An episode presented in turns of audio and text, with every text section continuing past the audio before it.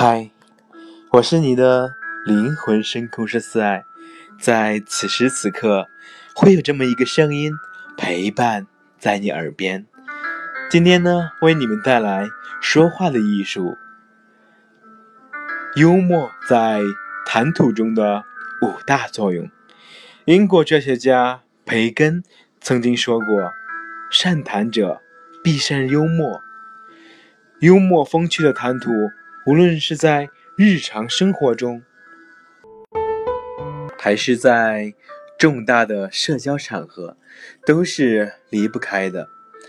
说话的幽默是指我们在谈吐中，利用语言条件对事物表现诙谐风趣的情趣。幽默的谈话不仅能吸引听者的注意力，而且还能与听者建立起亲密的关系。要是你的话能使听者情不自禁地笑了起来，就表明听者已完全进入了与你的思想交流之中。所以人们说，幽默的谈吐是口才的标志之一。英国有一位美貌风流的女演员，曾写信向萧伯纳求婚，并表示她不嫌萧伯纳。年迈丑陋，他在信里写道：“咱们的后代有你的智慧和我的外貌，那一定是十全十美的了。”萧伯纳给他回了一封信，说他的想象很美妙。可是，假如生下的孩子外貌像我，而智慧又像你，那又该怎样呢？萧伯纳这位大师把深邃的哲理寓于。幽默的谈吐之中，可以这么说，在生活中，谁都喜欢跟那些谈吐幽默、机智风趣的人交谈，而好口才的人，差不多都有这样诙谐的语言，具有极强的幽默感。英国作家哈斯里哈斯里特曾把幽默在谈吐中的作用比作是炒菜中的调味料。这是很恰当的，它说明幽默在谈话中绝不可缺少的。尽管你的说话有许多实在的内容，假如没有幽默，就没有味道，也缺少魅力。然而，幽默能使听者对你的话感兴趣，但它并非食物，因此很少能从根本上改变听者的态度。所以，我们对幽默的作用。既不要小看，也不宜估计过高。幽默在谈吐中的作用是很多的，主要可以分为以下几个方面：第一个是调节气氛，缩短距离。善说着一些幽默的话语，往往既活跃了气氛，又把与听者之间的距离缩短。因此，无数事例可以证明。风趣幽默是说者和听者建立融洽关系的有效途径与手段。在二十世纪五十年代的思想改造运动中，曾发生过这样一件事：由于某些基层干部作风粗暴，使一位老教授投河自杀。由于及时发现，终于被人救了起来。陈毅知道后，把有关。干部教区狠狠地对他们进行了批评，要他们主动去赔礼道歉。后来，在一次有这位老教授参加的高级知识分子大会上，陈毅说：“我说你呀，真是读书一世，糊涂一时。共产党搞思想改造，难道是为了把你们整死吗？我们不过想帮大家卸下包袱和。”共同群众一道前进，你为啥偏要和龙王爷打交道，不肯和我陈毅打交交朋友呢？你要投河也该给我打个电话呀，咱们再商量商量嘛。当然了，这件事主要怪基层干部不懂政策，也怪我陈毅教育不够。陈毅这席话活跃了气氛。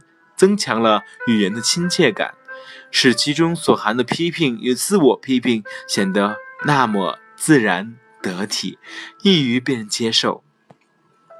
第二个是脱离困难，消除尴尬。幽默的谈吐常常能使局促尴尬的场面变得轻松和缓，使双方摆脱困境，也消除了尴尬。美国著名小说家马克·吐温有一次去某小城，临行前，朋友别人告诉他那里的文字特别厉害。到了那个小城，正当他在旅馆登记房间时，一只蚊子正好在马克·吐温面前盘旋。那个职员面露尴尬之色，忙驱赶蚊子。马克·吐温却满不在乎地对职员说。柜底的文字比传说中的不知聪明多少倍，他竟会预先看好我的房间号码，以便夜晚光顾饱餐一顿。大家听了不禁哈哈大笑。结果这一夜，马克·吐温睡得十分香甜。原来，旅馆的职员听了马克·吐温的讲话，全体职工一起出动，想方设法不让这位博得众人喜爱的作家。被聪明的文字叮咬。第三个是揭露缺点，进行批评教育。幽默采用影射、讽刺等手法，机智、灵活、巧妙地揭露他人的缺点，善意地进行批评，使人难以发怒，在笑声中接受教育。一次，伟大的生物学家达尔文被。邀赴宴，宴会上，他恰好和一位年轻美貌的女士并排坐在一起。达尔文先生坐在旁边的美人带着戏谑的口吻向科学家提出疑问：“听说你断言人类是由猴子变来的，我也属于您的论断之列吗？”“那当然。”达尔文白了他一眼，彬彬有礼地回答道：“我像猴子吗？”美人带点嘲弄地说：“不过您不是由普通的猴子变来的，而是由长得非常漂亮的猴子变来的。”在这里，达尔文机智巧妙地揭露了这位美妇美貌夫人的无知和自命不凡，善意地进行了批评。第四个，评判是非，领悟哲理。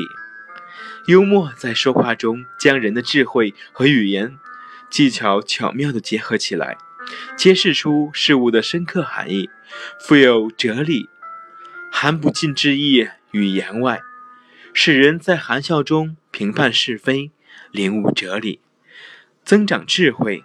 一位年轻的画家拜访德国著名的画家阿道夫·门采尔，向他诉苦说：“我真不明白。”为什么我画一幅画只用一会儿功夫，可卖出去却要整整一年？请倒过来试试吧，亲爱的。门采尔认真的说：“要是你花一年的功夫去画它，那么只用一天就准能卖掉它。”门采尔的幽默话语的确含不尽之意于言外，使人在含笑中。评判是非，增长智慧。最后一个是第五个，是宽松精神，感受美感。有人说，没有幽默的语言是一篇公文，没有幽默感的人是一尊雕塑。这话是很有见地的。当今社会高效率、快节奏、信息量大，这样必然会使人的大脑容易产生疲劳。如果我们的生活多点笑声，多点幽默，就会消除人们的烦躁心理，保持情绪的平衡。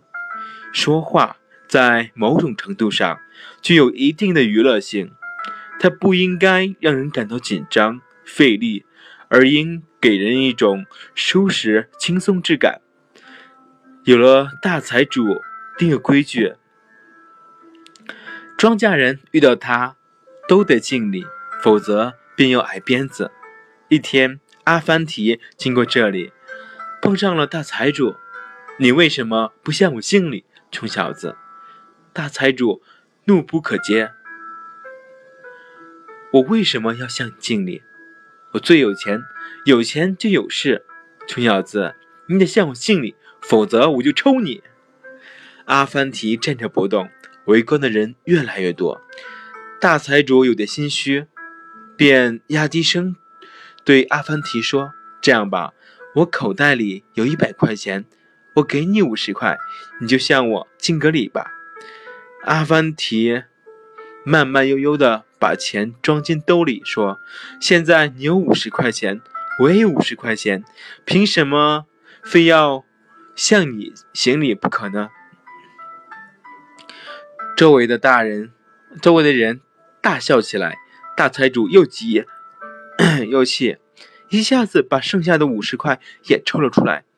听着，如果你听我的，那我就把这五十块钱也送给你。阿凡提又把这五十块钱收下，接着严肃地说：“好吧，现在我有一百块钱，你却一分钱也没有了。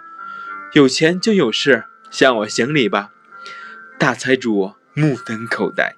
阿凡提的故事虽带有寓言的色彩，但他的话语的确逗人，给人以美的感受。怎么样，是不是很有感触呢？是不是也很有收获呢？当然，我与你们一样，我也很有收获。幽默的确是有非常非常大的作用，不是吗？好。我是你的灵魂声控师四爱，非常感谢你的倾听，谢谢有你的陪伴，我感到非常幸福。